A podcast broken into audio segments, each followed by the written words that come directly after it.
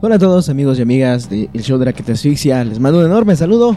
Espero que estén muy bien, que estén pasando pues unas buenas vísperas de Halloween y Día de Muertos que a pesar de que estamos en cuarentena y de que pues muchas actividades que se hacían o se hacen en estas fechas como marcha zombie, desfile de Catrinas, eh, todas estas actividades al aire libre pues no se van a poder realizar debido a esta situación de salud que estamos pasando. Pues aún así, eso no es pretexto para no tratar de disfrutar estas fechas de el mejor mes del año, el mes de octubre. Pues disfrutarlas en casita con los amigos, un buen maratón de películas de terror.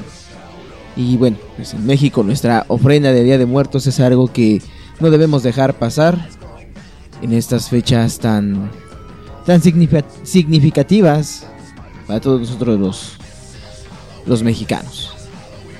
Y pasaron dos meses para que hubiera podcast debido a una situación pues técnica. Quienes me siguen en redes sociales, en Facebook, en la página del Chupacabras, en Twitter o en Instagram como arroba Ángel Chupacabra, pues sabrán ¿no? que tuvimos aquí una situación en la que nuestra productora se estampó contra nuestro monitor y pues valió queso. Ahorita pues finalmente ya pudimos volver a trabajar porque se descompuso el monitor, quedó lleno de manchas negras en toda el área y pues no se podía trabajar. Ahorita ya resolvimos esta situación, tenemos un monitor provisional y ya podemos trabajar. Pero vamos a dejarnos de presentaciones y de cursilerías y de explicaciones. Vamos directo al podcast y es que eh, eh, pues les voy a contar una historia, una parte oscura, interesante de mi vida, pero que creo que sirvió para formar muchos de los aspectos del criterio que actualmente tengo. Y es algo que quizá muchas personas les va a sorprender. Y es que su amigo, el chupacabras, pues formó parte de este culto religioso, secta, como algunos más lo dirían. Quizás sí, quizás no. Ustedes tendrán la mejor opinión al final de este podcast. Pero, pues su amigo Ángel estuvo en las filas de aquella famosa organización en México por los memes, quizá por las burras que le han hecho diversos artistas, diversas personalidades, diversos comediantes.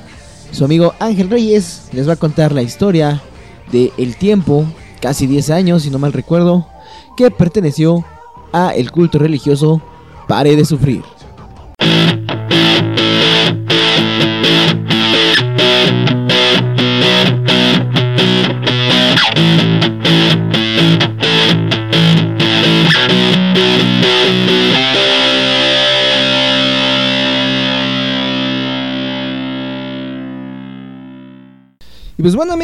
Eh, vamos a entrar de lleno a este tema. Yo creo que todos ubican o ubicamos, bueno, en mi caso lo ubico más por porque pertenece ahí, pero el resto lo ubican por estos memes, ¿no? Que se han hecho a veces en los que se burlan de esta organización. Y quizá por las controversias en las que esta organización también se ha visto inmiscuida, referentes a supuesto lavado de dinero, a tráfico de influencias, etcétera, etcétera, etcétera. Vamos a entrar un poco de historia. Y les voy a ser sincero, esta es la parte que yo no conocía. De hecho, hasta apenas, apenas este, para hacer este podcast, pues le investigué un poquito. Vaya, me fui a Wikipedia, porque realmente tampoco tengo mucho interés en, en dedicarle mucho tiempo a investigar sobre este culto religioso. Digo, ya les entregué casi 10 años de mi vida, entonces, pues no, este, no le veo necesidad a terminar este, haciendo mucho tiempo más, a entregarles más tiempo de mi vida. La Iglesia Universal del Reino de Dios, o IURD, como también es conocida por sus siglas en español, es una organización religiosa surgida a partir de la iglesia fundada el 9 de julio de 1977 por Edir Macedo, en Río de Janeiro, en Brasil. Esa es una característica que muchos este, también se han borrado, ¿no? Del hecho de que los pastores, que es como se les llama a los líderes religiosos, eh, pues tienen este peculiar acento brasileiro. Eh, muchas veces hace que suene chistoso lo que dicen. Eh, entonces, este, es algo que ha prestado mejor para muchas burlas, muchos memes, mucho...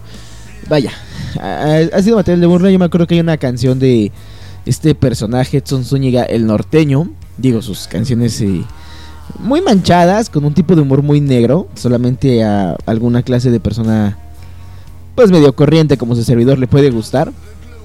Y hay una canción en la que se hace burlando de, de estos pastores, burlando ese acento brasileño. Nosotros aquí vamos a resolver todos sus problemas con fe de Dios, ¿no?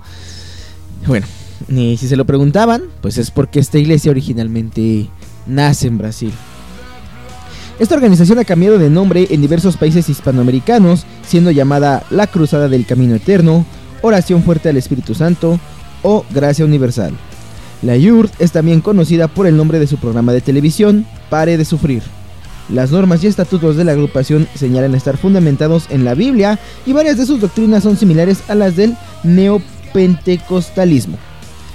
Aquí les va un dato curioso. Eh, yo en alguna ocasión escuché de, de, la voz de uno de estos pastores que mmm, se clasificaban o se encasillaban a sí mismos como organización religiosa dentro de las reglas de los cristianos ortodoxos y ahorita pues les voy a contar un poco de cómo es la situación allá adentro, ¿no? Digo, todo esto se los voy a contar desde el aspecto de un feligrés, porque pues, realmente nunca pasé de, un, de, ser un feligrés. De hecho, es muy complicado que seas algo más que eso. A lo que más a lo que puedes llegar a hacer es a lo que ahí se les llaman obreros u obreras, que pues básicamente eh, son como los achichintles de más bajo rango. Va a sonar un poco gacho, pero pues están limitados al trabajo de lo que en la iglesia católica son los monjes, eh, perdón, las monjas y los seminaristas, por decirlo de un modo. Realmente no, no llegas más allá si no eres de Brasil y ahorita van a saber el porqué de esta situación. Rápidamente haciendo un poco de historia, nos dice, antes de fundar la Iglesia Universal, Edir Macedo trabajó como cajero para la Lotería Nacional de Brasil, obviamente. Se inició como líder cuando cuatro miembros de la iglesia evangélica Nova Vida, o sea, Nueva Vida, entre los que estaba su cuñado, insatisfechos con las cosas, fundaron una nueva rama que denominaron Iglesia de la Gracia, en la que Edir Macedo fue contratado como tesorero. Posteriormente fundó la Cruzada del Camino Eterno y la Iglesia Universal del Reino de Dios. O sea, básicamente, y como pasa en muchas de las organizaciones religiosas, eh, y partidos políticos también, aunque digan que no, cuando algo no les gusta, cuando algo no se hace como ellos quieren o no se acopla a sus propios intereses, pues Edir Macedo y sus amigos, en este caso también uno de sus cuñados, pues fundan su propio club, su propia eh, institución religiosa en este caso. Y dice, en Europa la Iglesia Universal comenzó en Portugal, expandiéndose hacia España, Francia, Inglaterra e Italia. Las transformaciones ocurridas en el escenario político después de la caída del muro de Berlín le proporcionaron la entrada a la ahora unificada Alemania. La apertura del este europeo y, al fin del, y el fin del comunismo permitieron el acceso a Rusia y Rumania.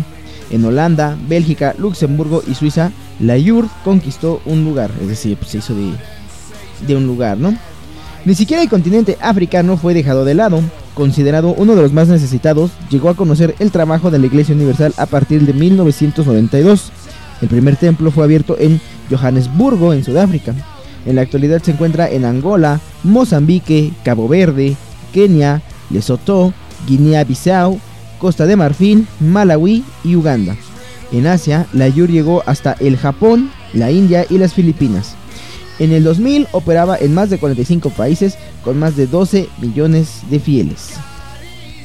Y vamos a rezarnos un poquito aquí para ver si encontramos cómo llegaron aquí a la a Latinoamérica, cómo se expande Maya. Se fundó en Latinoamérica, en Brasil, entonces pues fue poco a poco creciendo y obviamente lo primero que tocaría, lo primero en donde se expandiría, pues sería en Latinoamérica.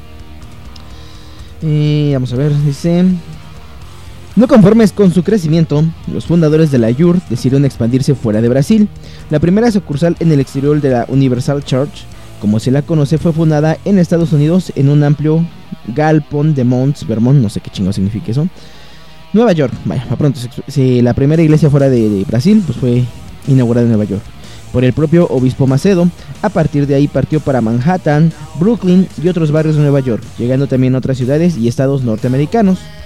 Solamente en la California la iglesia ya cuenta con decenas de templos. En Los Ángeles fue inaugurada la Catedral de la Fe, donde antiguamente funcionó el Million Dollar Theater, con capacidad para 25 mil personas. No es cierto, Sí, para 25 mil, no, para 2.500 personas, perdón, para 2.500 personas.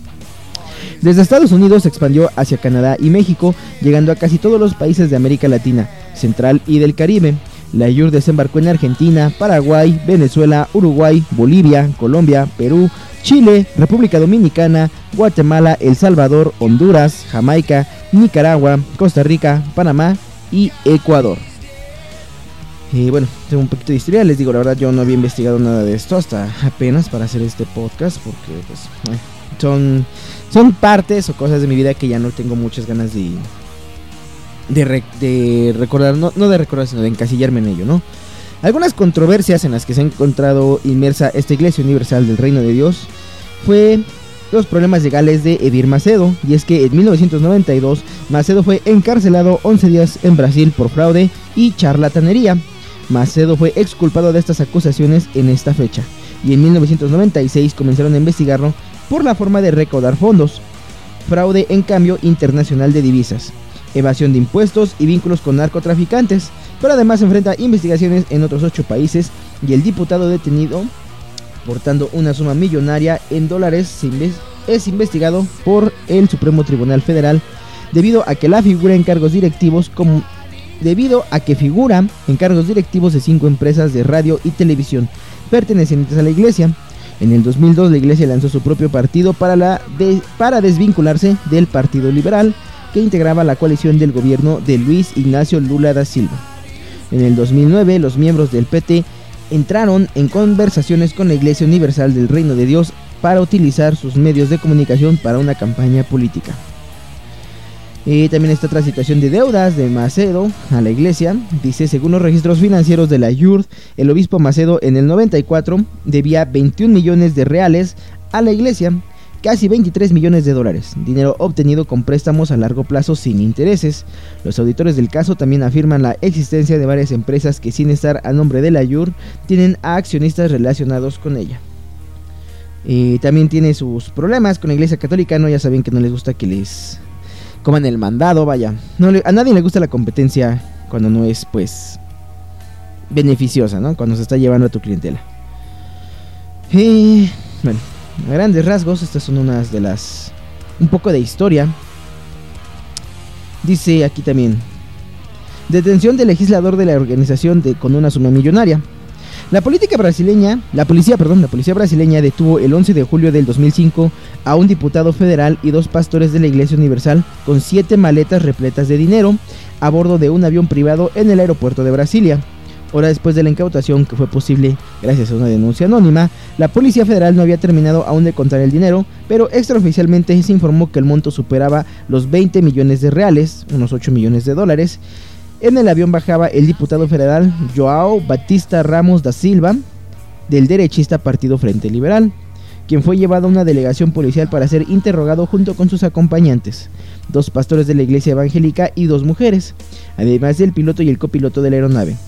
Eh, esta noticia, de hecho, fue conocida aquí en México y fue quizá ahí donde se empezó como a destapar un poquito esta situación, ¿no? Se empezó a dar este conocimiento de Vaya, empezó a ser públicas estas situaciones de la Iglesia Universal del Reino de Dios. Pues bueno, ya con un poquito de esta historia, sacada de Wikipedia y para no aburrirlos, les voy a contar ahora sí mi experiencia personal de lo que yo viví, ¿no? Tampoco les voy a decir que, ah, esta es la prueba definitiva de que esta iglesia es lo peor ni nada. Simplemente les quiero contar lo que, lo que yo viví, lo que yo vi, las experiencias que yo tuve y una reflexión final que creo que es algo que hasta la fecha es como la regla con la que yo rijo mi vida, ¿no? Ahí les va. Y por ahí del año de. Principios del año 2000, si no mal recuerdo. Eh, mis papás tuvieron algunos problemas en su matrimonio. Y a causa de esto, pues ellos se terminaron separando. Fue en 2000, 2000 2001, no recuerdo bien. En que en qué años fue. La verdad es que si no mal recuerdo, yo tenía en ese entonces como nueve, como ocho años. A ver, vamos a hacer rápido una cuenta. Yo iba en ese tiempo, si no mal recuerdo, en segundo año de primaria. Significa que yo tendría más o menos siete años. Fue, sí, fue más o menos por el año 2000.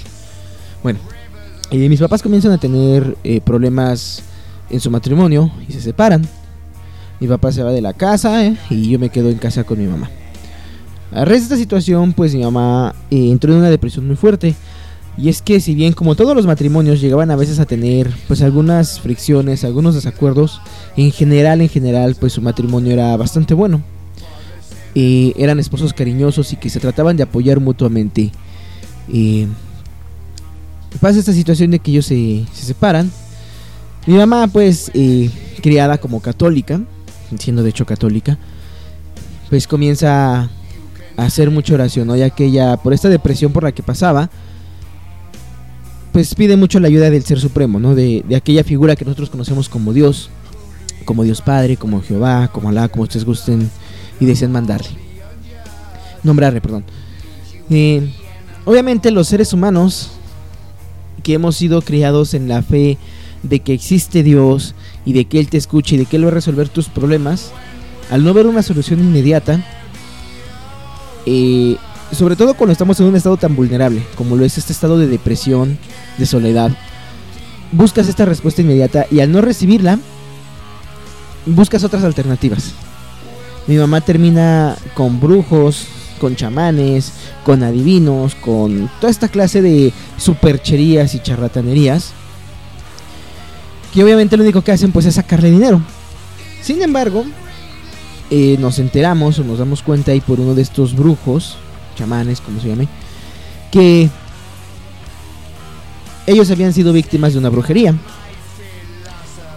A pesar de que nuestra familia no era mucho de fiestas y eso, porque si bien es que nunca hemos sido mm, personas que vivían en la pobreza extrema, pues sí somos personas de un perfil económico bajo.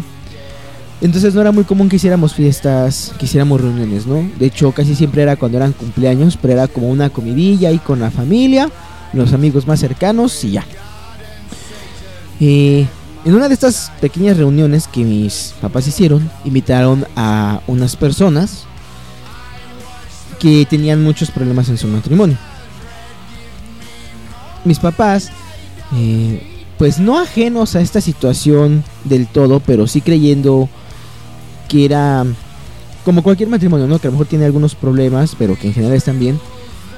Pues los invitan y mi papá, siendo una persona muy cariñosa con mi madre, les comentaba a ellos todo lo que les expresaba ese amor que él tenía por mi mamá, ¿no? Incluso en estas reuniones mi papá pues ponía canciones románticas de José Alfredo Jiménez, de Javier Solís, de Vicente Fernández, que son los gustos musicales de mis papás y también míos, no, lo voy a negar. Y esas canciones románticas, él no tenía ningún reparo en comentarle a, estas personas, ¿no? Que, esas canciones él se las había dedicado a mi mamá porque la quería mucho. Entonces nos enteramos que estas personas, eh, o bueno, en este caso la esposa de este matrimonio, comienza a sentir celos y envidia de mis papás.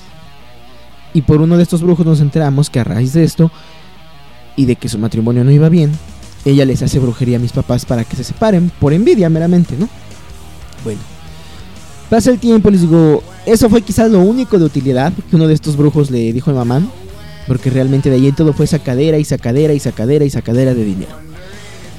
Total, mi mamá no, no encontraba solución a esto.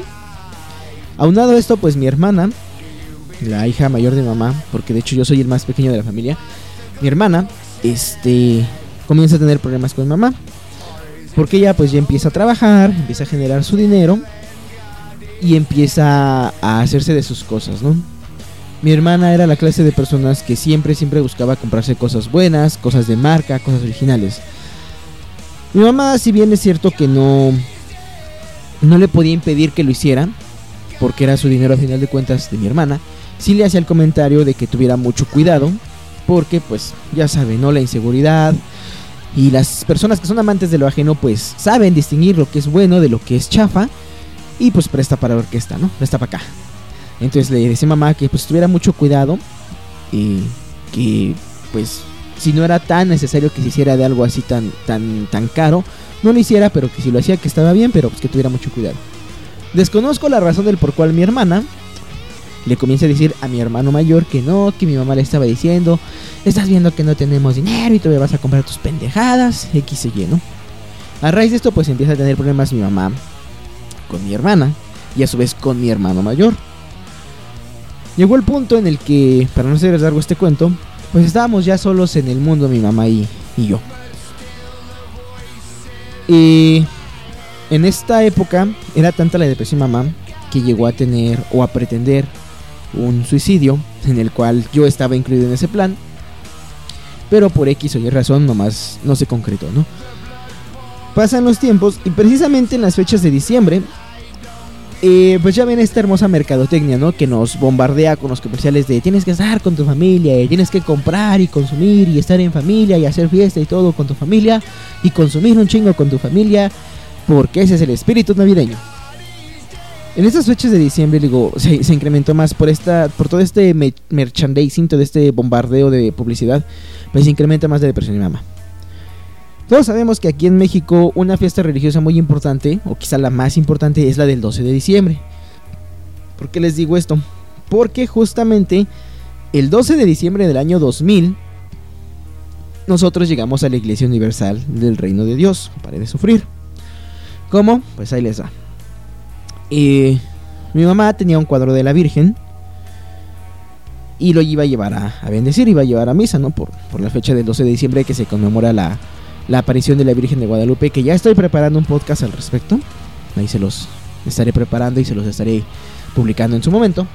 Pero llevamos la iglesia a lo que es la... Perdón, llevamos el cuadro a la iglesia que está en la cabecera municipal del municipio donde nosotros vivimos. Les voy a tratar de plantear un poco cómo está esta iglesia. Está la iglesia y digamos la pared perimetral da a la avenida, a la avenida, a, una avenida, no es ni siquiera la avenida principal, da a una calle, de hecho es una calle. Cruzas esa calle y empieza una pequeña plaza en la que está un kiosco. Cruzando esa plaza está el Palacio Municipal. Mm, digamos que al lado de esta plaza hay una especie de callejón que te lleva hacia un mercado. En ese callejón se ponen puestos de comida, de ropa.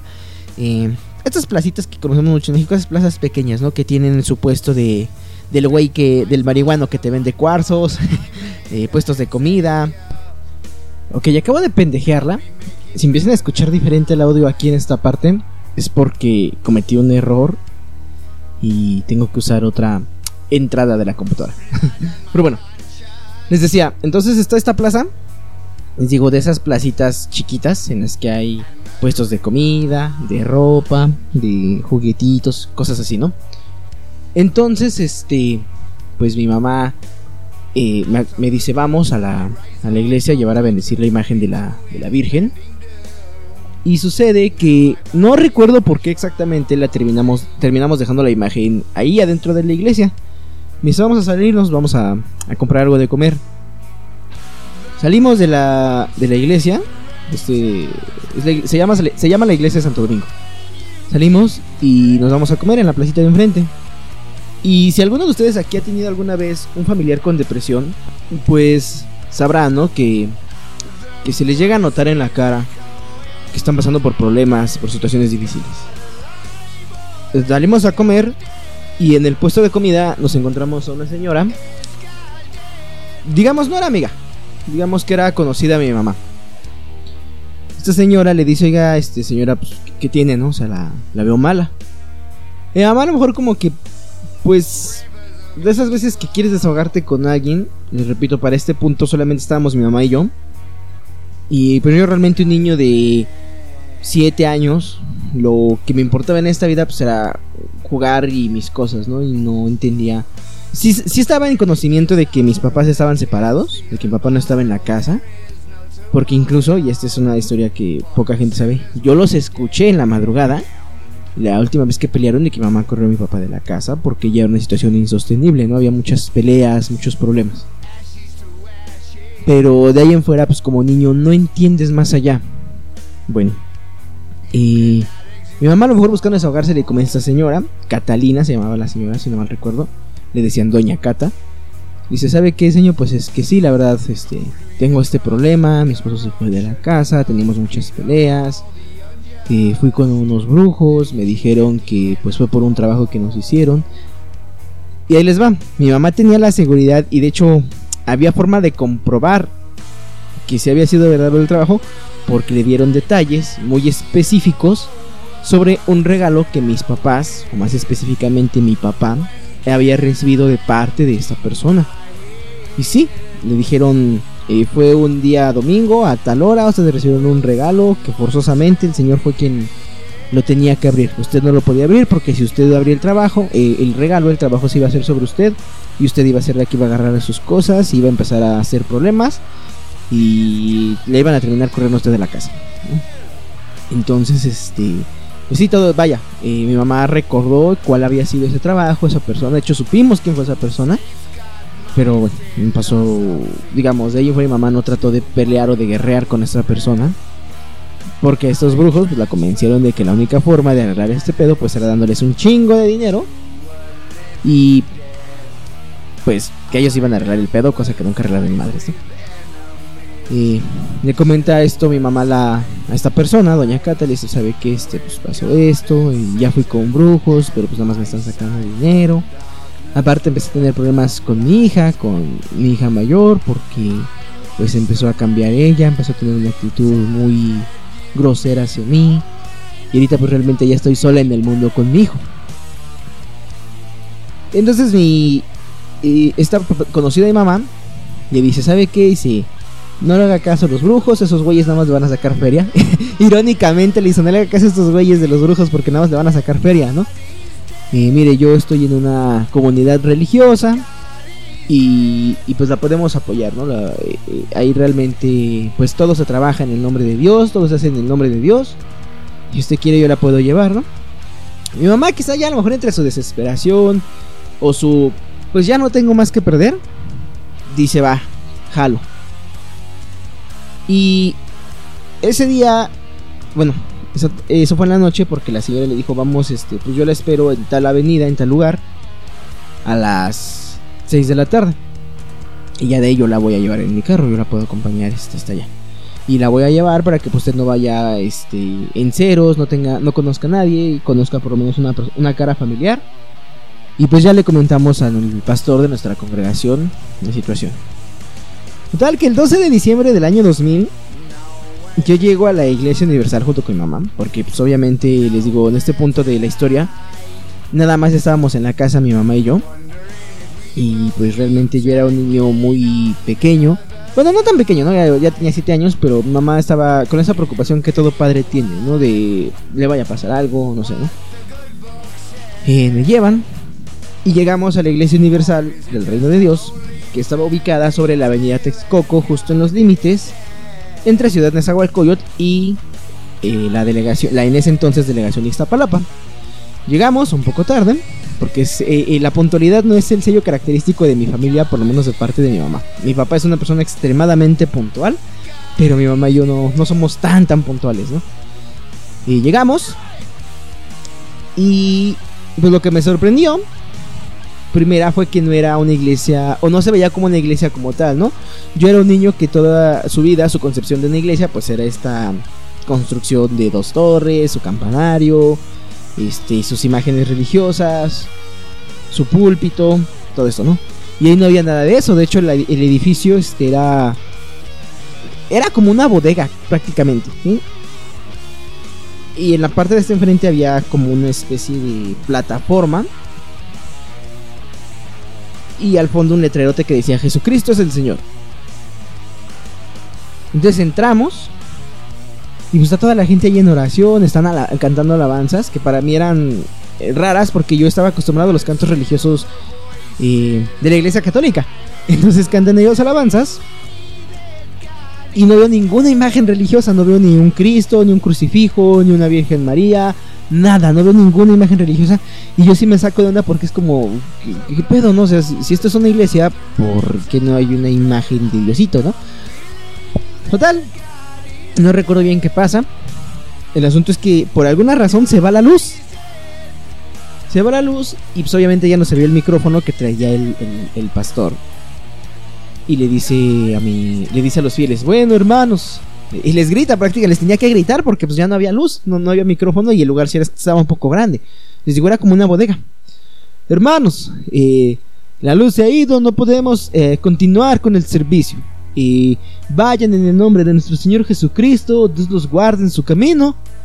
Si alguno de ustedes desea acercarse aquí al altar para una oración, y puede hacerlo. Vamos a acercarnos ahorita y vamos a, vamos a pedir por usted. Mucha gente se fue. Porque era como que, bueno, pues ya vinimos a la oración, ya se fue la luz, dale chingada, ¿no? Vamos. Porque no importa de qué religión o culto seas, llega el punto en que a veces es como, ah, me quiero a mi casa, la chingada, ¿no? es la verdad, no digan que no.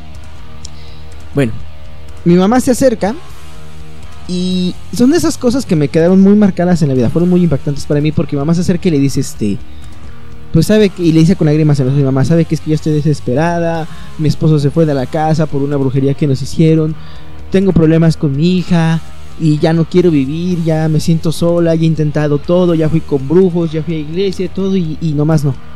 Y yo ya estoy desesperada, pastor, yo ya no sé qué hacer, yo ya, yo me quiero morir. Entonces es el pastor, le pone una, le pone las manos en la cabeza y más o menos recuerdo, ¿no? Lo que le dijo, este, algo que no sé por qué tengo muy marcada esa imagen de que su reloj del, pastor brillaba en la oscuridad, no sé. Eh, eh, creo que al momento de que este señor le pone las manos en la cabeza de mamá, es lo único que veo yo, pues, estaba todo oscuro. Y este, y tengo muy marcada esa imagen, ¿no?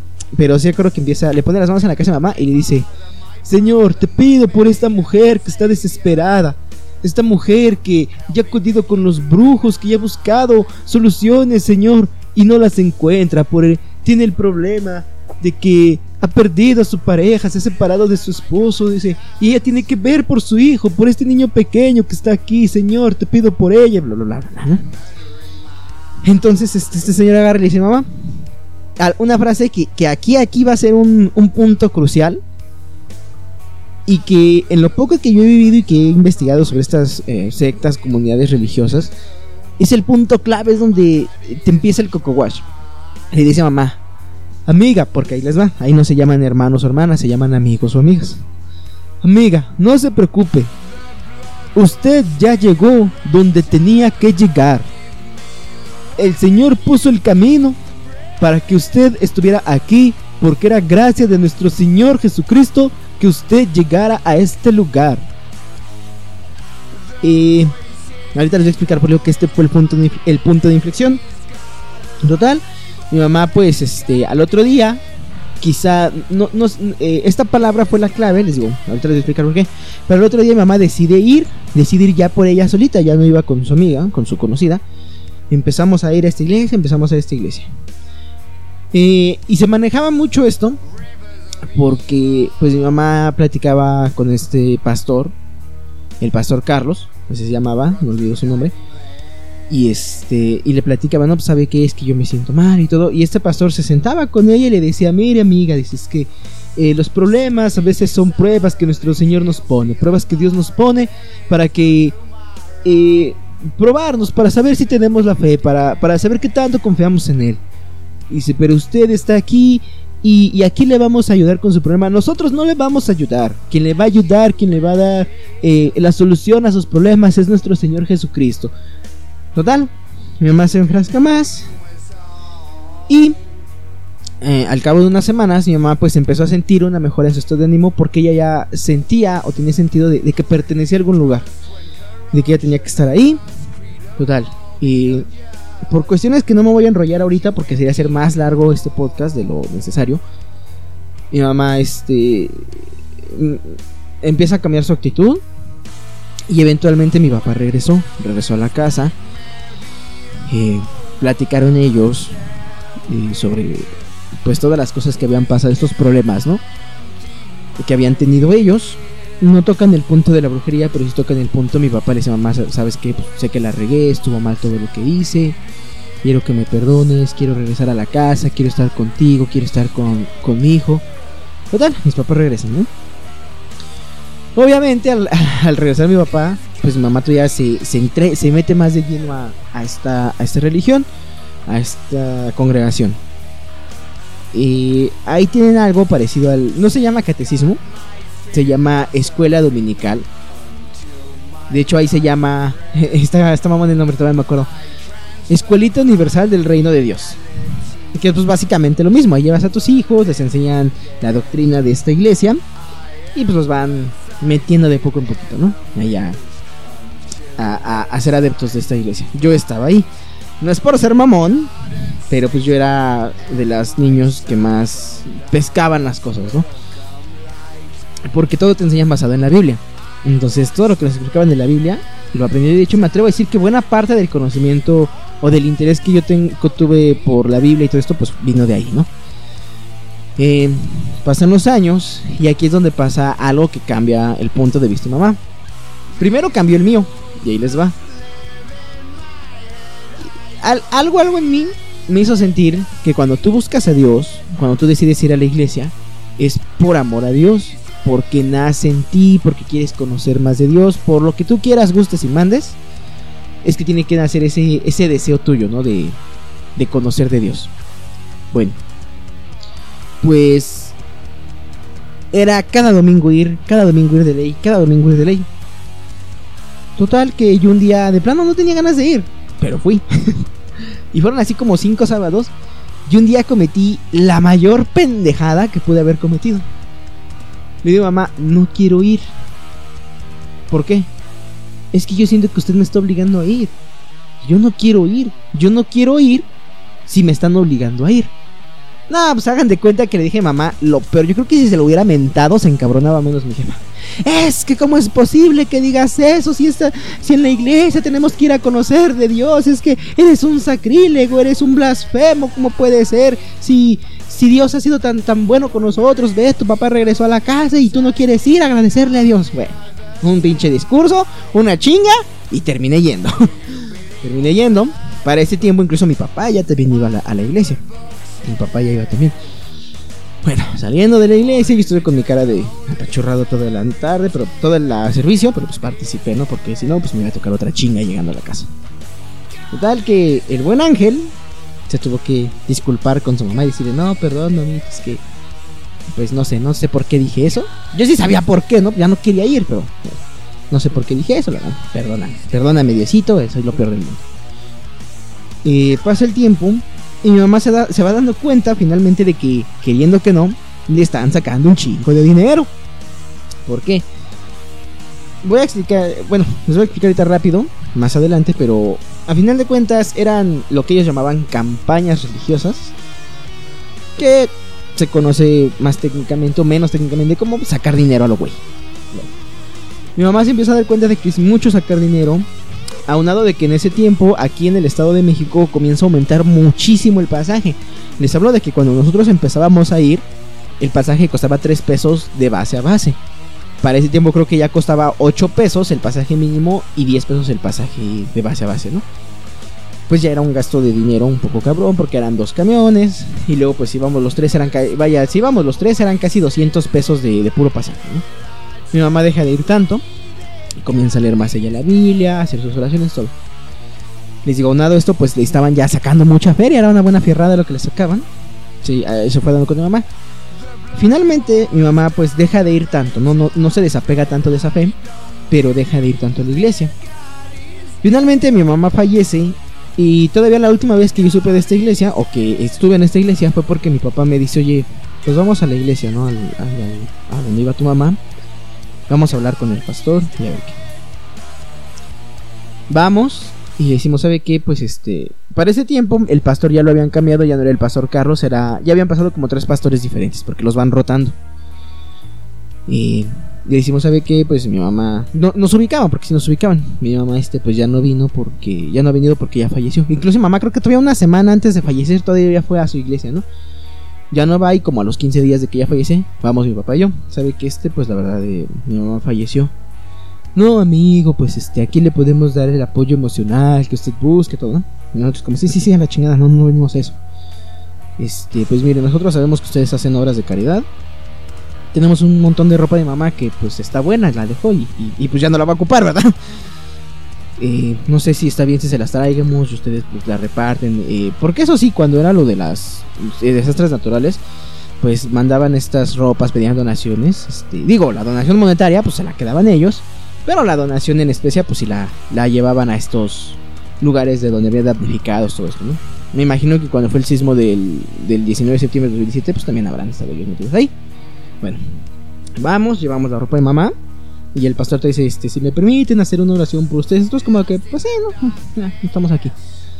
Y pues sí, ¿no? Aquello de, Señor, te pedimos por, por el alma de tu hija, que, que tú la has llamado a tu lado, por su esposo, por su hijo, que se queda en este mundo, dales la fuerza para que ellos salgan adelante, que no se olviden de ti y que no dejen de asistir, porque les da eso sí dijo, y no dejen de asistir aquí a la iglesia con nosotros para que sigan formando parte de la comunidad, bla, bla, bla, bla. Esa fue la última vez que yo entré a nuestras iglesias. Dato curioso, y ahorita les voy a explicar. Eh, mi, mamá de, eh, mi mamá se deshizo de sus imágenes religiosas por petición de estos güeyes. Ahorita les explico. Y es así como del año 2000 al año 2009, casi 10 años, yo pertenecí o estuve dentro de la Iglesia Universal. Esta fue como la historia de mi vida. Gracias por escuchar este podcast, que Dios los acompañe, ¿no es cierto? Eh, pero era como para que ustedes conocieran a grandes rasgos cómo estuve yo ahí dentro de esta iglesia, cómo llego y cómo salgo yo de esta iglesia, ¿no? Ahora sí les voy a contar rápidamente las cosas que yo vi. Eh, de entrada les digo, me sorprendió cuando yo entré porque no había ninguna imagen religiosa. Y después me enteré que ellos eran cristianos, protestantes, ortodoxos, según su definición.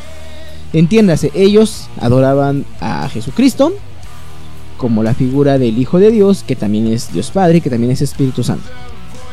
No adoran a la Virgen María, le tienen respeto porque ella fue una mujer elegida por Dios Padre para tener a su hijo y por lo tanto fue quien la llevó en su vientre, quien, le, quien lo amamantó, quien lo cuidó, quien lo protegió y quien estuvo con ella hasta el último día de, con él, perdón, hasta el último día de su vida, ¿no? Entonces se le tiene ese respeto, pero como tal no se le adora, no se considera que ella tenga eh, algún poder o alguna clase de influencia para tener intercesión divina. Ella simplemente es la madre del Hijo de Dios y se le tiene respeto. De San José, el padre putativo de Jesús, no se menciona, no se le toma en cuenta nada. A los apóstoles se les tiene como las personas que estuvieron cerca del, Hijo de Dios, que lo pudieron conocer, pero nada más. No se les tiene como santos, no se veneran santos, no se venera un San Judas, un San Martín de Porres, un San Martín Caballero, un San Simón, las santas tampoco, o sea, nada. Y también ellos no piden limosna. ¿Por qué?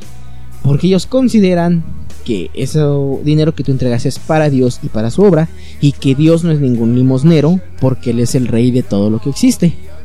A ellos lo que tienes que entregar, ellos lo llaman ofrenda. Y esto basado en los eh, textos bíblicos, sobre todo del Antiguo Testamento, cuando se habla de ir a dejar las ofrendas a Dios, ¿no? También, y les va la parte donde se saca la mayor parte de la feria. Tiene el concepto de el diezmo, que es el 10% de lo que tú recibes según ellos, pues el diezmo originalmente era el 10% de tus cosechas, si eras labrador, de tu ganado, si eras ganadero. Pero pues actualmente en este mundo capitalista el dinero es el que manda. Y el 10% de todo lo que tú recibieras tienes que entregarlo a la obra de Dios. Entiéndase, si tu sueldo era a lo mejor de mil pesos a la semana, tenías que entregar 100 pesos a la semana a, a la obra de Dios, a la iglesia universal. Era la obra de Dios, ¿no? Si recibías 20 mil pesos, pues tenías que dar 2 mil pesos. Si recibías 100 pesos, tenías que dar 10 pesos. Era el 10% de todo lo que recibías. Así, es más, incluso yo creo que si te encontrabas una moneda de 10 pesos tirada en el camino, tenías que dar un peso porque, porque Dios había hecho que te encontraras esa moneda, ¿no? Bueno, es una de las ofrendas. Y aquí viene la parte de las campañas. Las campañas eran como actos de fe en los cuales tú entregabas un sacrificio, obviamente dinero, en el nombre de Dios. Ahí les va. Les voy a contar algunas rápidamente basadas en la Biblia. En una parte de la Biblia nos cuentan que Abraham, este patriarca de, la, de los judíos, pues no podía tener hijos porque él ya era anciano. Su esposa, eh, según esto, él creo que ya pasaba de los, iba rondando los 90 años, entonces ya era anciano, y su esposa Sara era estéril. Bueno, en una parte de la Biblia nos dice que Dios le dice a Abraham, ¿sabes qué? Necesito que juntes este, X cantidad de animales para sacrificio, pero los vas a cortar por la mitad y vas a poner una mitad frente a la otra con un espacio, ¿no? Vas a poner una, vas a encender una antorcha y vas a caminar en medio de esos animales y yo voy a estar frente a ti en medio de esos animales. Y yo te hago la promesa de que tú vas a tener descendencia y si no cumplo esa promesa, tú me puedes partir a la mitad como esos animales, ¿no? Según es lo que le dice Dios. Esto viene en la Biblia. No recuerdo bien en qué. Parece que es en Génesis, pero no recuerdo en qué temporada ni en qué capítulo. Pero ahí viene. Saludos a María. Este. Entonces ellos basándose en este texto Dicen, ok, lo que vamos a hacer es que... Y ahí les va, esto bien mamón porque este cuate, el, que era el paso en ese tiempo, estos cuates siempre van vestidos bien, ¿eh? Siempre van vestidos de saco, camisa y corbata. Se quita su saco y lo parte a la mitad, lo corta en dos y lo pone así en el altar, una parte frente a la otra. Y dice, yo aquí, hermanos, me comprometo en el nombre de Dios que los milagros se van a, cumplir. Y así como nuestro Padre Dios le dijo a Abraham que él partiera los, becerros, las palomas, los animales para sacrificio. Yo parto aquí este saco que no es un animal, pero representa un animal de sacrificio. Y aquí vamos a caminar en medio todos y aquí van a surgir los milagros. Y la campaña consistía en que tú en un papel ibas a escribir lo que le pedías a Dios, ya fuera que creciera tu negocio, que un hijo tuyo saliera de las drogas, eh, que una enfermedad de un familiar se curara, lo que tú quieras, gustes y males, ¿no? Y vas a meter en ese sobre y le vas a meter con la módica cantidad de 2000 varos. El día de la campaña te ibas a caminar en medio de los pedazos del saco de este, de este pastor, te iban a regalar aceite, iban a tener antorchas y todo. Que de hecho nada más pusieron dos pinches velas, pero bueno.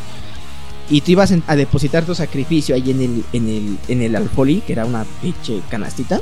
Era como un Moisés que les llevan a los, en lo que llevan a los niños un Moisés. Y estaba por dentro con, con este, con un tapiz de, de algo que simulaba ser satín, porque ni siquiera satín. Como terciopelo es la palabra que usa. Y ahí echabas tu dinerito, ¿no? Esa era una. También, basándose en este versículo de la Biblia, en el cual este Abraham le, le, pide a Dios, Dios, perdón, le pide a Abraham, ya tiene a su hijo Isaac, y le dice Dios a Abraham, pues, eh, perdón, ahí va a hablar como, como portugués Dios, ¿no? No le dice, le dice Dios, este, ¿sabes qué? Pues este, que yo te he dado todo, te he dado tierras, te he dado riqueza, te he dado un nombre y te he dado un hijo. Entonces quiero que tú hagas un sacrificio para mí. Dice Abraham, Simón, Simón, no, pues, lo que tú pidas, ¿no? Pues eres mi Dios y, tú me has dado todo, y te, dado todo lo que tú pidas. Dime, ¿no? Tu, tu boca es mi límite. Y le dice Dios, quiero que sacrifiques a tu hijo Isaac. Entonces cuenta la Biblia que Dios se queda de... Que, que Abraham, perdón, se queda de... Ok, si está bien, tú me lo diste. Y si tú me lo estás pidiendo, pues lo voy a entregar, ¿no? Cuenta la Biblia que Abraham le dice a su esposa Sara, ¿sabes qué? Pues tengo que ir a hacer un sacrificio, pero pues Dios pidió a Isaac. Sara le dice, con lágrimas en los ojos, pues ni modo, ¿no? Si Dios le pidió, sobres. Agarra a Abraham, se lleva a su hijo, y ya que están en la, en la, en la roca, en un monte donde Abraham iba a hacer el sacrificio, le dice a Isaac, oye, pues ya vi que ya lleva, traes el cuchillo, traes el fuego, yo traigo cargando la leña, pero pues, ¿dónde está el, becerro que, que, vamos a sacrificar? Y Abraham dice aquella frase mítica de, no te preocupes hijo, Dios proveerá. Total que llegando a, la parte de hasta arriba del templo, Abraham le dice, pues sabes qué, la neta es que pues, ya valiste madre, ¿no? Dios quiere que te sacrifique a ti. Y pues ni pedo tenemos que hacer, porque pues es Dios, no mames, ese güey, ese güey está cabrón, tiene, tiene influencias ese cabrón, ¿no? Y le dice Isaac, Simón, o sea, si es lo que Dios quiere, yo vine al mundo por él y si Dios me quiere, pues, pues va, ¿no? ¿Sabe que dice la Biblia? Que ya cuando Abraham va a sacrificar, eh, tiene, amarra a su hijo a las leñas, porque el sacrificio era matar el becerro y quemarlo. Amarra a su hijo a las leñas para quemarlo. Y ya cuando está agarrando el cuchillo y está entregando el sacrificio a Dios, le dice, le dice un angelito a, a Abraham, este, espérate, no, no es cierto, este, esto es Yacas. no, no es cierto, ¿no? Este, ahí está la cámara. Le dice, no, este, esto es Punk le dice este, este ángel a Dios, no, este, pues Dios te estaba probando, güey, cálmate, espérate, espérate, espérate, güey, no, no mames, no. O sea, Dios te estaba probando para ver si eres fiel. Y no, no quiere a tu hijo, ¿no? O sea, era, pues nada más era una prueba. Entonces resulta que se encuentra un becerrito allá atorado en unas ramas. Y pues ya Isaac, este, perdón, Abraham, ya quita a Isaac de las ramas, mata al becerro y lo sacrifica y ya cumplió ante Dios, ¿no? Porque le había demostrado a Dios que lo iba a obedecer ciegamente. Basándose en esto y en aquella eh, palabra o en aquella frase de en aquella frase de Dios proveerá, pues estos cuates de la Iglesia Universal hacen otra campaña, en la cual decían, usted hermano, si Dios no le pidiera que sacrificara a su hijo, quizá no lo haría. Porque a final de cuentas, si Dios nos da todo, Él nos puede pedir todo. Un hijo es lo que un padre más ama y es el mayor sacrificio que cualquiera de nosotros puede entregar a nuestro Señor Jesucristo. Pero no se preocupe, hermano. No, eh, no se preocupe, amigo. No se preocupe, amiga. nosotros no vamos a sacrificar a nuestros hijos, los tiempos han cambiado. Lo que vamos a sacrificar es nuestro dinero, aquel ingreso de la familia, aquel con lo que nuestra familia come un día, come una semana. Si usted, amigo, amiga, tiene un carro, véndalo. Véndalo y ese dinero entréguelo usted aquí a la obra de Dios. Dice la Biblia también que el que tenga dos cobijas le dé una al que no tiene. Que el que tenga dos platos de comida le dé uno al que no tiene. Si usted, amigo, si usted, amiga, tiene dos casas, venda una y traiga ese dinero aquí para la obra de Dios para la caridad de Dios, para lo que Dios pide. Ese va a ser el sacrificio. ¿Y sabe qué, hermano? ¿Sabe qué, amigo, amiga? Dios proveerá. Aquel milagro que usted desea, aquella sanación que usted desea, aquel familiar que está injustamente en la cárcel y que desea su libertad. ¿Sabe qué, amigo, amiga? Si usted hace este sacrificio, Dios proveerá. Y pues obviamente, tal de pendejos y vamos a aventar feria ahí, ¿no? lo que pudiéramos, perdón, nuestro sacrificio, lo íbamos a entregar. Eh, había otra campaña que era este de cuando en otra parte de la Biblia cuando se cuenta que el pueblo de Israel eh, ya sale de Egipto y se va a agarrar a chingazos con los que estaban ocupando la tierra de Canaán, si no mal recuerdan los filisteos. Y viene este pasaje en el cual este, los, el pueblo de Israel cargan torchas, pero las tiene como tapadas y va dando vueltas alrededor de las murallas de Jericó. Y después de un cierto tiempo, ellos empiezan a tocar sus cuernos de guerra. Y, este, y las murallas de Jericó se caen. Y obviamente pues entran y le parten su madre a los que viven en Jericó. Bueno, pues basándose en esto, igual, otra campaña. Amigo, amiga, Así como las murallas de Jericó cayeron, nosotros tenemos murallas, pero no son murallas físicas, son murallas espirituales. Usted a lo mejor tiene un negocio y ese negocio usted lo busca, usted lo busca, le, hace publicidad, le invierte, pero no prospera. Allí hay una muralla.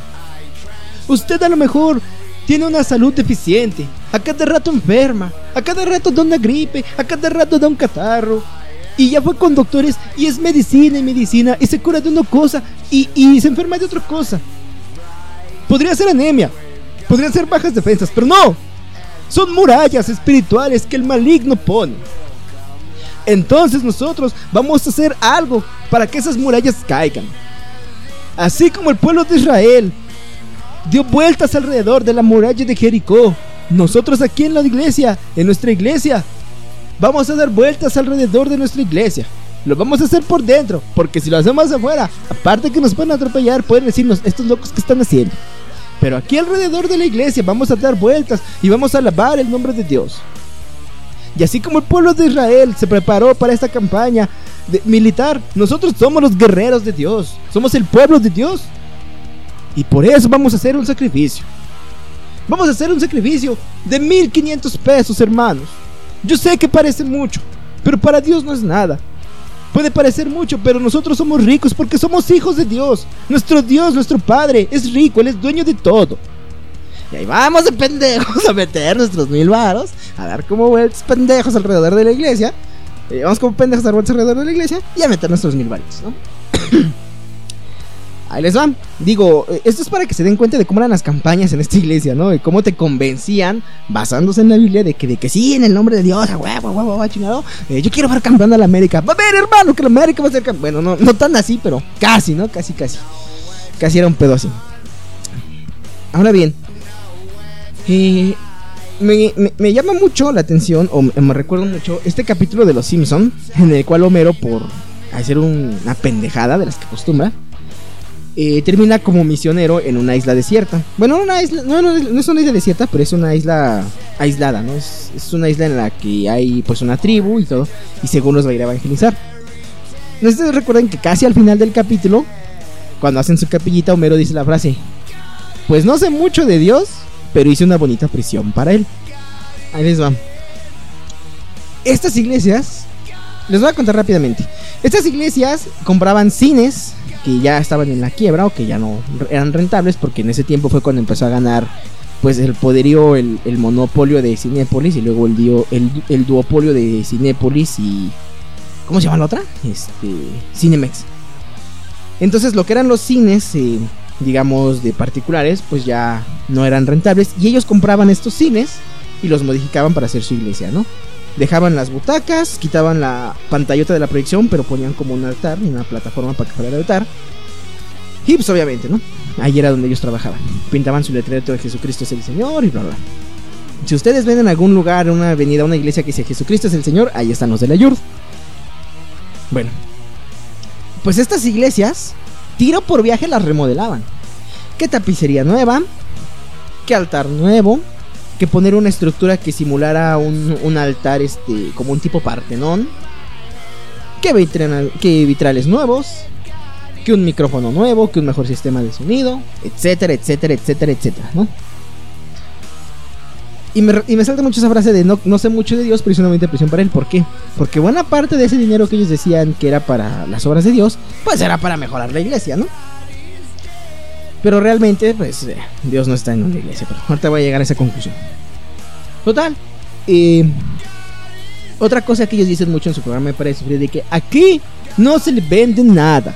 Aquí todo lo que usted eh, lleve es gratis. Sí y no. ¿Por qué?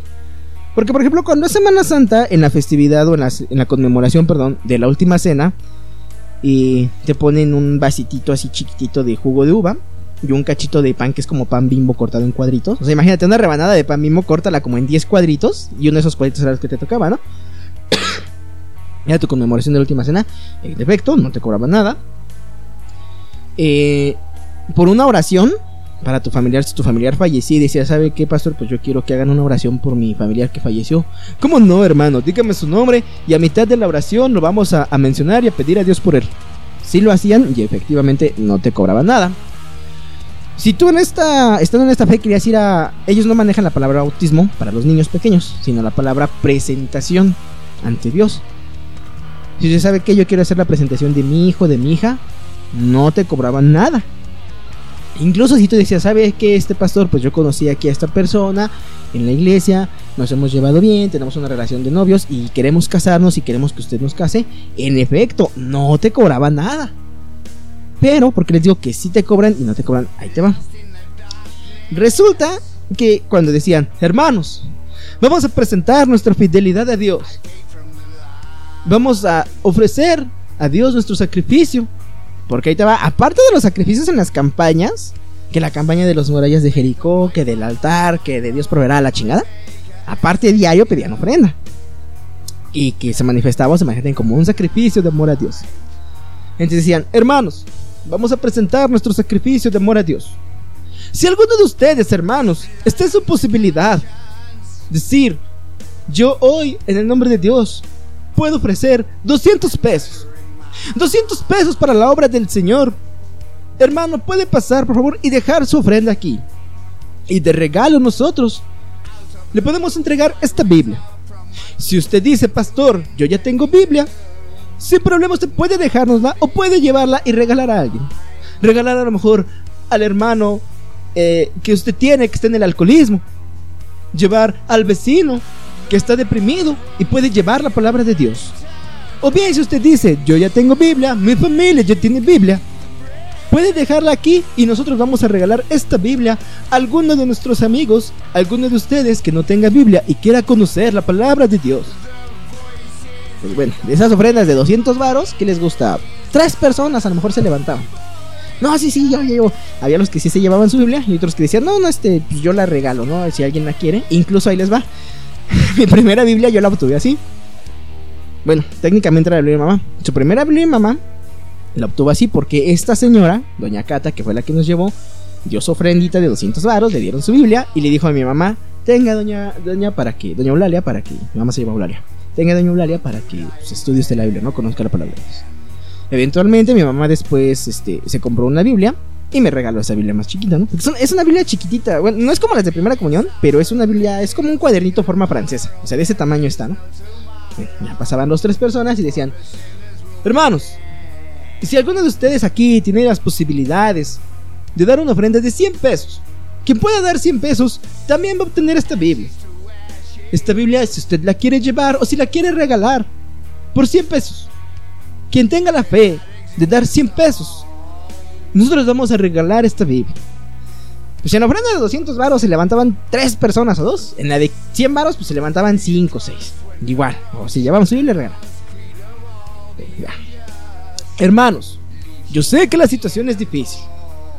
Pero, quien pueda de ustedes dar 50 pesos, quien pueda dar 50 pesos se va a llevar este disco de alabanzas. Vamos a regalar este disco de alabanzas. Ahí les va. a mí me gustan las alabanzas, las debo reconocer que las, que las conocí por la Yur. Pero cantantes de alabanzas como Martín Valverde, Jesús Adrián Romero, a final de cuentas, aunque sean alabanzas cristianas, pues cobran su dinero, ¿no? Y es padre que si es algo que te gusta como la música, y en este caso como la música religiosa, pues está chido que puedas vivir de eso, ¿no? Que puedas pagar tus cuentas de ello.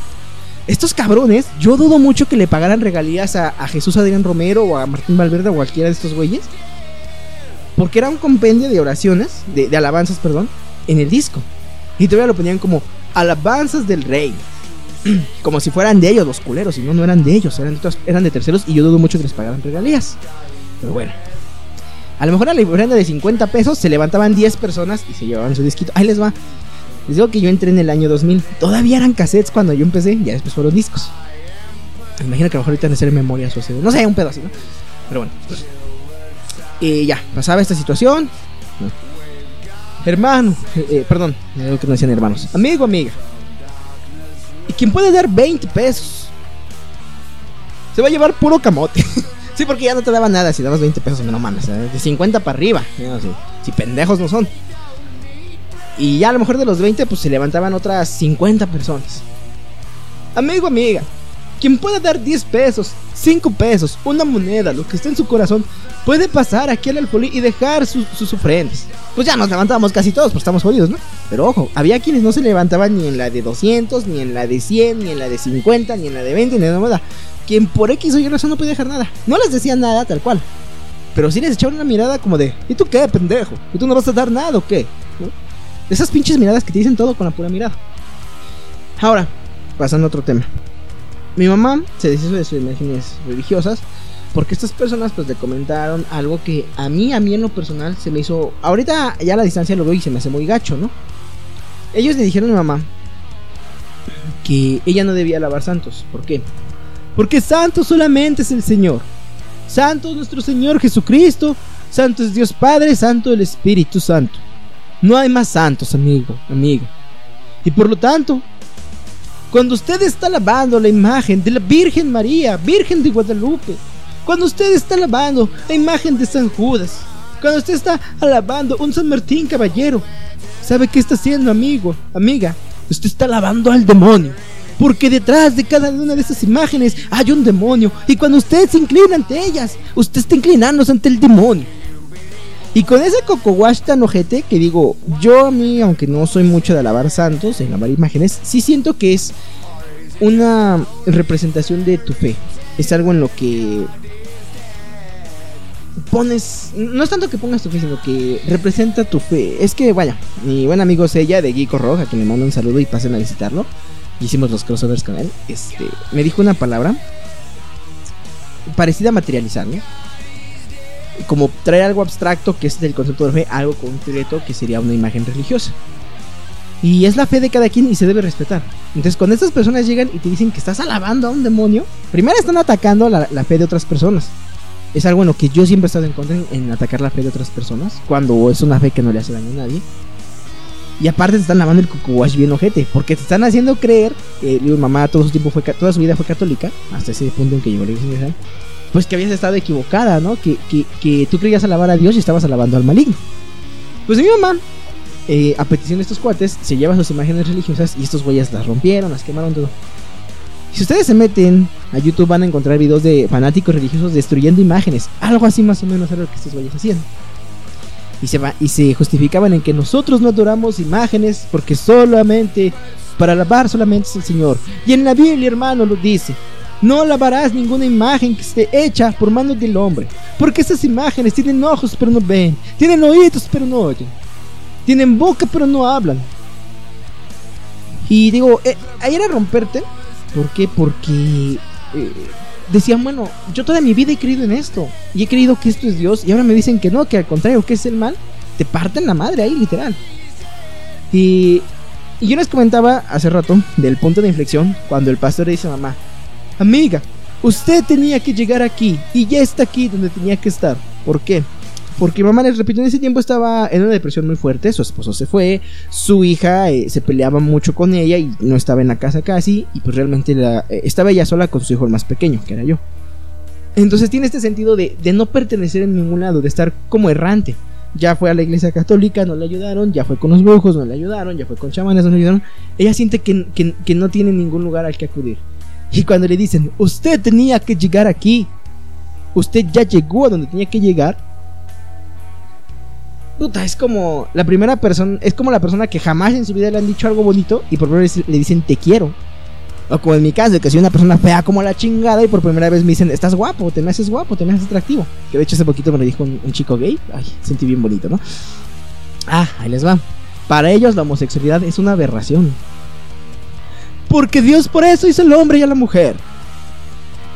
Personas que, hombres que dicen que se sienten atraídos por otros hombres. Hermano, eso es una aberración. Esa es obra de Satanás. Es Satanás quien está metiéndose en su corazón para que ellos cometan esa aberración.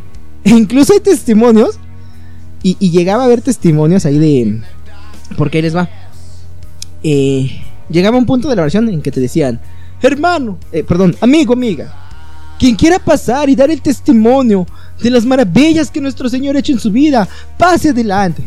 Y ahí iba gente, tal cual, o sea, a veces eran cosas como que, eh, hermanos, pues es que yo antes pues, estaba en la droga. Eh, yo me metí de todo. Eh, coca, mota, foco, hasta vergas me metí. Porque también era puto. Pero pues llegué aquí a la iglesia universal. Y pues ya, gracias a Dios, miren. Ya no me he metido nada. Ya estoy limpio. Dios me salvó y pues gracias al pastor y gracias a la iglesia pues ya ya no me meto drogas, ya pues pura droga controlada, puro bicodí, pero pues ese ya no es pecado porque pues ese ya lo resiste el doctor, ¿no? Alabado sea nuestro Señor Jesucristo y todos aplaudiendo, ¡eh, no, huevo, huevo, uh, Jesús rifa! ¿no? Eh, a lo mejor llegaba otra señora.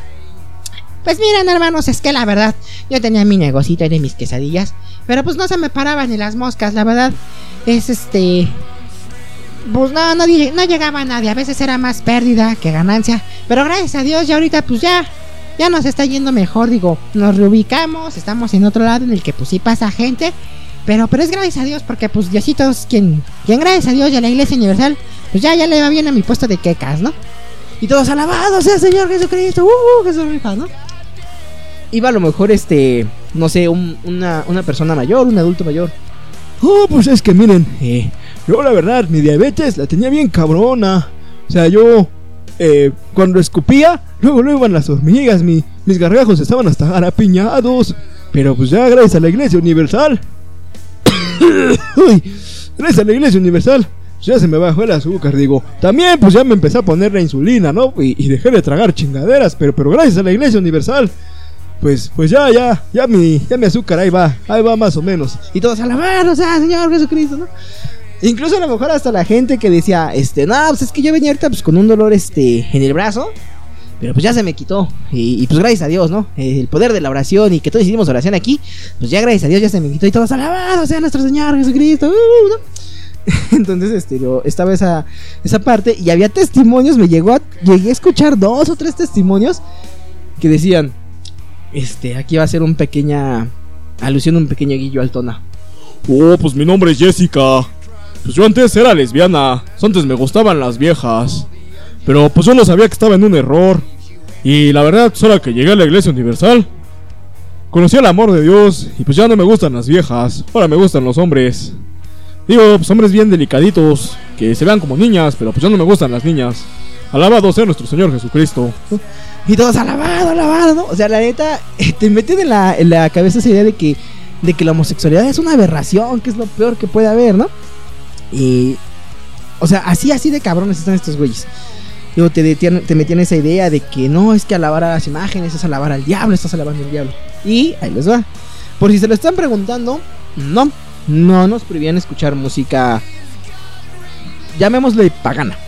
O sea, ellos te decían, no es malo, amigo, amiga, que usted escuche Vicente Fernández, eh, que usted escuche eh, Madonna, que usted escuche eh, cualquier música que usted guste escuchar. Nosotros aquí tenemos alabanzas a nuestro Señor Jesucristo, pero la música es alimento para el alma. Lo que sí no está bien es que a lo mejor usted escucha una canción de tristeza. No está mal que la escuche, está mal que usted se llene de sentimientos de tristeza. Usted no debe estar triste, usted debe estar feliz porque usted está con Dios. No es malo que usted escuche eh, música eh, que hable de cosas tristes. Lo malo es que usted entristezca su corazón. Usted no deje entristecer su corazón. Usted puede escuchar alabanzas y puede escuchar eh, música del mundo.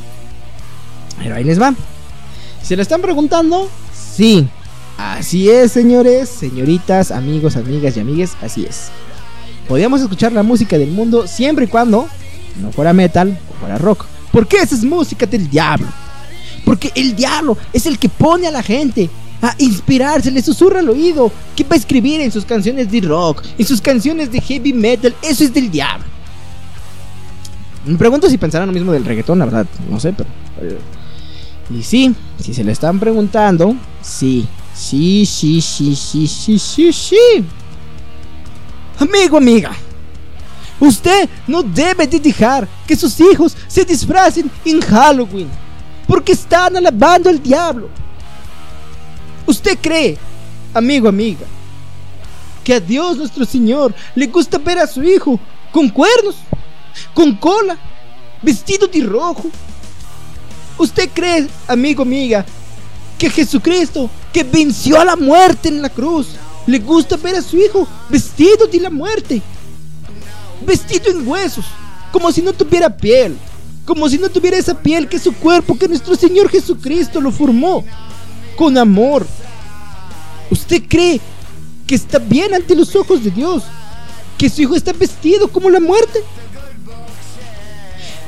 ¿Usted cree que nuestro Señor Jesucristo, que nos dio nuestras facciones, nuestra cara, nuestra boca, nuestros ojos, ¿usted cree que a Jesucristo le agrada que nuestros hijos tengan encima una máscara de hombre lobo, de muerto, de calabaza? Si Dios quisiera que tuviéramos calabazas en la cabeza, nos hubiera puesto una calabaza no nos hubiera dado nuestra belleza, nuestro rostro. ¿Usted cree que habiendo tanto alimento en el mundo, tanta fruta, tanta verdura, eh, arroz, ¿usted cree que está bien que nuestros hijos coman cosas con cara de muerto, con cara de diablo, con cara de Satanás? No, amigo. No, amiga, no engañe usted. No lleve a sus hijos por el camino de la perdición. Eso es obra del diablo. Halloween es el cumpleaños de Satanás. Y Satanás está contento. Porque usted está llevando a su hijo a que lo alabe, a que lo adore, a que se vista como él. Y pues sí, durante nueve años de mi vida yo no festejé Halloween. Y Día de Muertos también es del demonio. Es un engaño.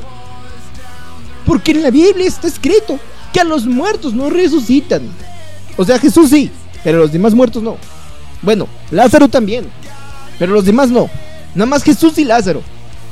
Y el hijo de la viuda de Naín, pero nada más ellos. Porque los muertos no resucitan.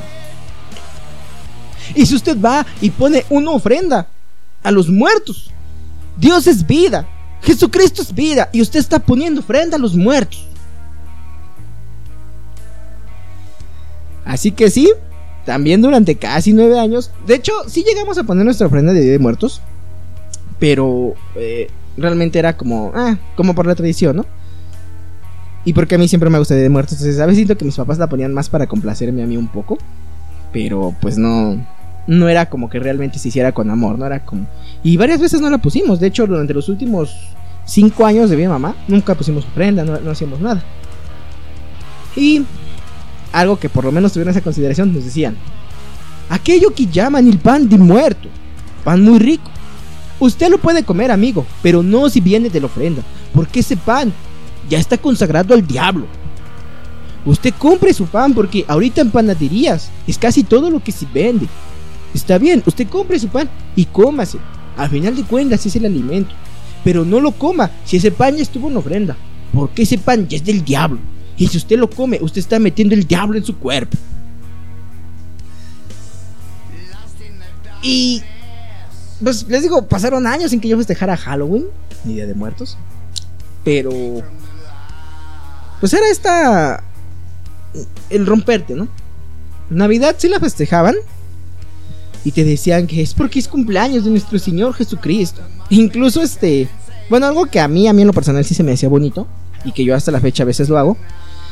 En Navidad, digo, quienes hemos estudiado más de estas cosas, incluso en la misma iglesia, bueno, a mí me tocó hace como dos años que fui a una misa, un padre católico dijo, este, miren a mi eh, hermana, este, hijos, niños, pues la verdad es que la iglesia, la iglesia de Roma, que es nuestra madre iglesia, eh, institucionalizó el 25 de diciembre como el cumpleaños o el nacimiento de Cristo. Esto porque los romanos tienen una fiesta eh, que era el Sol Invicto y para evangelizarlos, pues nos fue más fácil este, colocar el nacimiento de Jesús en esa época.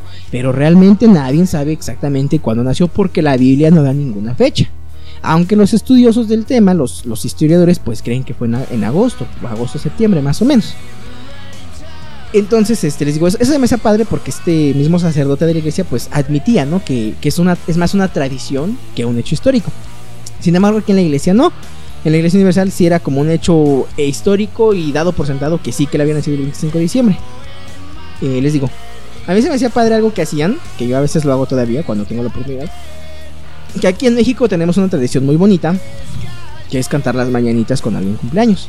Entonces ellos en 25 de diciembre, que hacían el servicio religioso especial, digo, después de pedir las ofrendas y la feria y todo, se ponían las mañanitas, ponían las mañanitas, bonita tradición mexicana de poner mañanitas cuando alguien cumple años. Hoy, hermano, hoy amigo, amiga, es cumpleaños de nuestro Señor Jesucristo.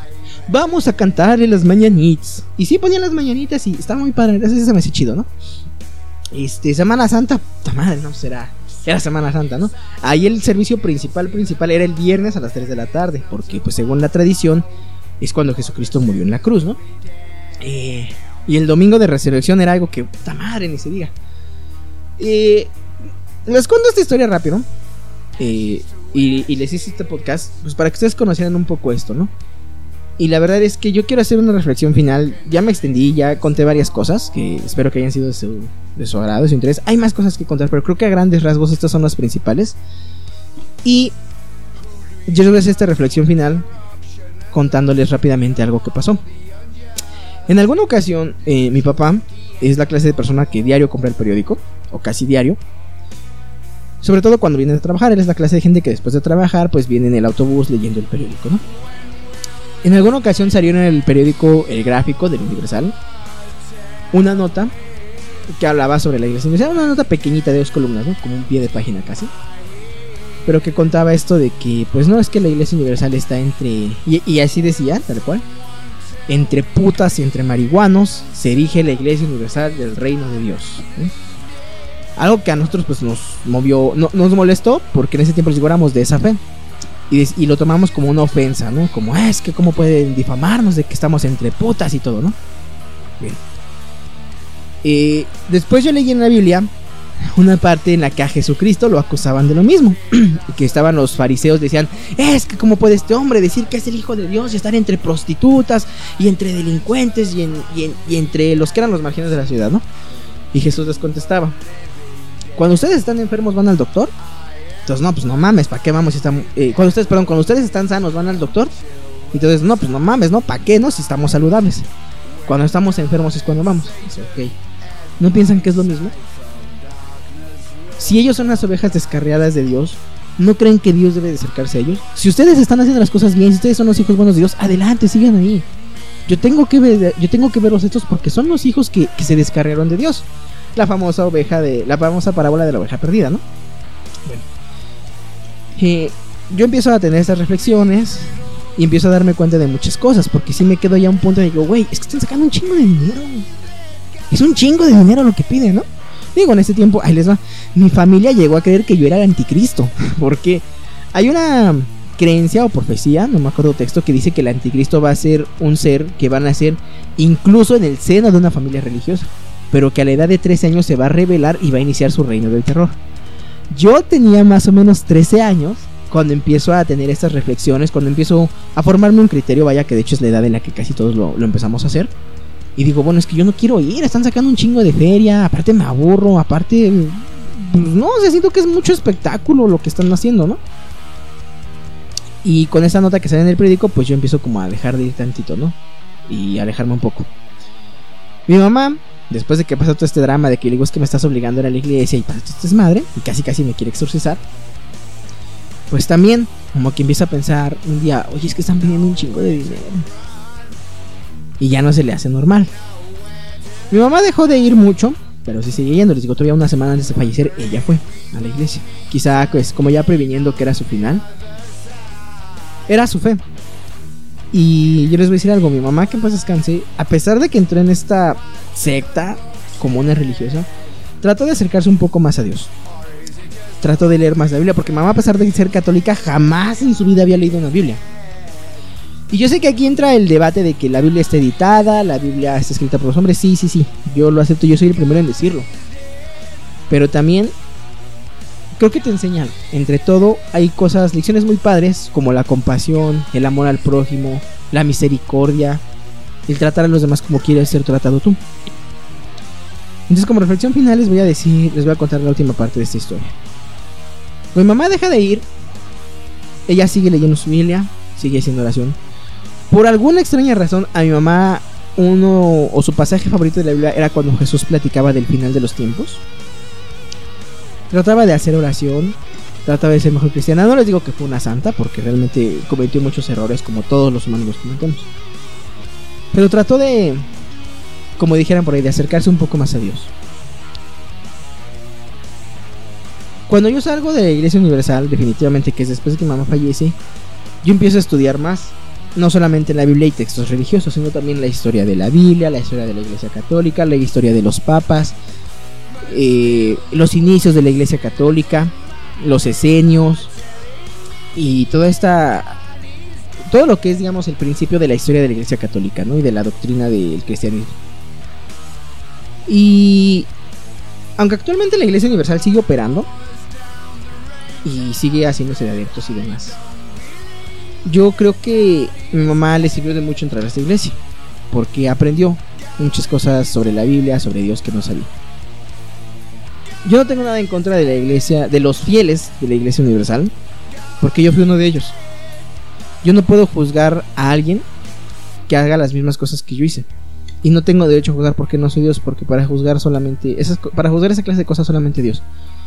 Pero quiero compartirles que la Iglesia Universal maneja chingos de dinero. Y siempre va a buscar a gente en alguna situación vulnerable, no necesariamente de pobreza. Realmente no va a buscar pobres porque los pobres no le sirven de nada. Va a buscar de clase media para arriba. Pero en una situación vulnerable, ya sea que tu negocio esté pasando una mala racha, que tengas problemas con tu pareja, con tu esposo, con tu esposa, que algún familiar tuyo haya muerto, o que tengas algún familiar en drogas, en alcoholismo, es la clase de gente que va a buscar, porque de ahí es donde se va a agarrar. Yo no tengo nada en contra de los partidarios de alguna fe. Para mí todas las religiones que se basen en el amor, en el perdón y en la, en la caridad, en la compasión, en eh, la empatía, todas esas religiones son respetables y de ellas podemos aprender algo. Pero en el caso específico de la Iglesia Universal y de todas estas instituciones religiosas que solamente se dedican a sacar dinero como la luz del mundo, que por cierto lo protege el gobierno mexicano, qué raro. Incluso la misma Iglesia Católica, que todos sabemos que es el Vaticano es el país más rico del mundo, que podría acabar el hambre del mundo si lo quisiera, pero no lo hacen. Yo creo que ahí es donde tenemos un problema. Donde yo tengo un problema con esta gente. Cuando prostituyen, me atrevo a utilizar esa palabra, prostituyen la palabra de Dios, prostituyen la salvación y lucran con la fe de otras personas. Sin embargo, aun si estás en la iglesia universal o en un culto de estos, trata de aprender algo, pero algo sobre Dios, sobre el bien, sobre el amor a los demás. Y yo aunque ahorita no profeso una religión como tal, sí soy creyente. Y creo que la Iglesia Universal marcó ese parteaguas para mí. Para que yo empezara a conocer más a fondo, no quedarme solamente con lo que se me dice que cree. Yo les aconsejo que tengan mucho cuidado. Mucho cuidado de no caer en una de estas sectas religiosas. Porque puedes decir, yo soy de mentalidad fuerte. Sí, pero es que esa gente tiene la forma, tiene las mañas, tiene los medios de hacerte caer. Cualquier iglesia en la que te pidan dinero para acceder a los dones de Dios es una secta que te está sacando dinero. Cualquier iglesia que te diga, ve y vende tus cosas y danos ese dinero a nosotros y Dios te va a recompensar, es una secta es una sacadera de dinero. Y llámense en Iglesia Universal, llámense eh, los hermanos de la luz, la luz del mundo, como chingados quiera que se diga y se llame. Llámese la cienciología o lo que sea. Ninguna religión que te pida dinero para la salvación te va a salvar de verdad. Cualquier religión también incluso que te venda la idea de que es que por tu culpa Dios tuvo, Jesús tuvo que morir tú eres un pecador y eres lo peor del mundo, tu simple existencia en el mundo es un pecado porque eres hijo del pecado, porque naciste del acto carnal entre tus padres, está lavando el cerebro viendo gente. Sin embargo, y como dicen por ahí, que entre todo lo, entre todo lo malo hay algo bueno, creo que la Iglesia Universal, a sus adeptos, a que no a todos, les ha vendido, eh, perdón, quizá no a todos, pero les ha ayudado a conocer un poco más, por lo menos la Biblia. Si vas a pertenecer a una religión, la que sea, asegúrate de que no te estén sacando dinero primero. Y aprende, aprende de algo. Si es catolicismo, aprende de algo lo bueno.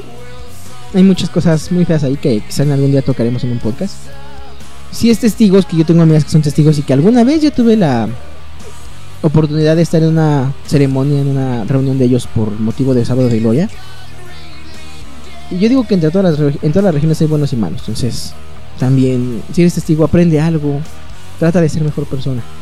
A final de cuentas, ni la Iglesia Universal, ni la Iglesia Católica, ni los testigos de Jehová, ni la Iglesia Protestante, ni la Iglesia Luterana, ni la Iglesia Anglicana, ninguna de ellas es Dios.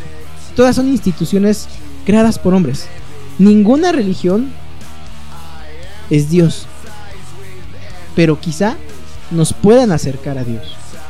Nos puedan mostrar un camino que nosotros después podamos seguir. Ojo, no estoy diciendo que tienes que hacer todo lo que tu iglesia te diga para llegar a Dios, no. Tienes que aprender algo y eso te, va, te llevará a lo que es Dios. Y primero que nada, y este es un consejo, una reflexión propia, entiende que Dios no es un ser material. Por material me refiero a un ser físico. Los seres humanos tenemos una conversión tan limitada que cuando decimos Dios nos imaginamos a un señor grande, eh, calvito, canoso, eh, con un aspecto físico como con nuestro. No. Realmente Dios no es un ser físico, no es un ser material. Pero eso es algo que tenemos que entender o aprender por nuestra propia cuenta. Es inevitable cometer errores. Pero a final de cuentas, ¿no crees que Dios es un Dios tan amoroso que te va a perdonar esos errores siempre y cuando los enmiendes? No necesitas la iglesia, no necesitas una institución religiosa. Quizás sí es bueno que te acerques a un sacerdote, a un pastor y que te oriente, que te enseñe a lo mejor lo primero de cómo buscar a Dios, pero al final de cuentas ese es un camino que tú vas a hacer tú mismo. Y si no sabes hacer ese camino o no te interesa, está bien. Simple y sencillamente vive por la regla. La única regla universal que es el amor. Y no le hagas a otros el mal si tú no quieres que alguien te lo haga. No importa si estás en una iglesia o si no eres religioso, o si eres creyente, si eres ateo. Digo ateo de verdad. No de esos disqueateos de internet que todo el tiempo se pasan ofendiendo a la Biblia y a las creencias de otros y a la religión y todo. Y nada más porque un cierto youtuber es ateo y ya se puso de moda estar ateo. Sino ateo de verdad. Porque ha tenido estudios, porque ha, ha sopesado las cosas, ha tenido una experiencia de vida que le hace creer que no existe algo como un Dios. Está bien, celo. Pero mientras vivas bajo esa regla de no hacerle el mal a nadie y procurar hacer el bien, con eso tienes para no necesitar ni una iglesia, ni una secta, ni nada. Y creo que el- mi paso por la iglesia universal me sirvió para entender estas cosas. Y espero que si alguno de ustedes tiene un familiar en la iglesia universal, no se pelee con él. Pero muéstrenle este podcast o hable con él y dígale, ¿sabes qué? Te están sacando feria. Nada más hay mi idea de que le hago a los camotes. Yo me despido. Un podcast largo, un podcast a lo mejor un poco enredoso. Pero pues, es algo que yo quería contarles, ¿no? Muchísimas gracias por haberme escuchado. Este, hay unos problemas de audio ahí, pero, o sea, eventualidades. Eh, hicimos ya la colaboración con Geek or Rock, el buen sello Sujano. Por ahí estar aquí también en, Spotify para que la busquen con el show de la que te asfixia. Y a mí me pueden seguir en las redes sociales, en Facebook me encuentran, está la página de El Chupacabras. Y en Twitter e Instagram está, eh, me encuentran como arroba Ángel Chupacabra. Y vamos a estar teniendo ya más podcasts ahora sí. Vienen temas buenos. De hecho, este, tienen que pasar a ver el crossover que hizo este, show de la que te asfixia con Geeko Rock. Les va a desbloquear recuerdos. Y esperamos, esperamos hacer una segunda parte, pero eso va a depender de ustedes. Festejen Halloween, festejen Día de Muertos, cualquiera de las dos es chida, porque aunque nos digan, es que es una costumbre gringa, no. Lo que nos ha llegado es la costumbre gringa, pero el Halloween viene, es ancestral, es milenario y es una tradición muy bonita que es de los pueblos celtas. Festejen Halloween, festejen Navidad, eh, festejen Día de, bueno, Navidad también ya viene, el pinche, como dijera Joaquín Cosío en la película de Pastorela. Entonces, que madre, desde septiembre ya están jodiendo con que los regalos, los foquitos prende y apaga. Pero primero festejen Halloween, festejen Día de Muertos. Y cuídense mucho. Recuerden que seguimos con esta situación de salud. Así que no hay que bajar la guardia.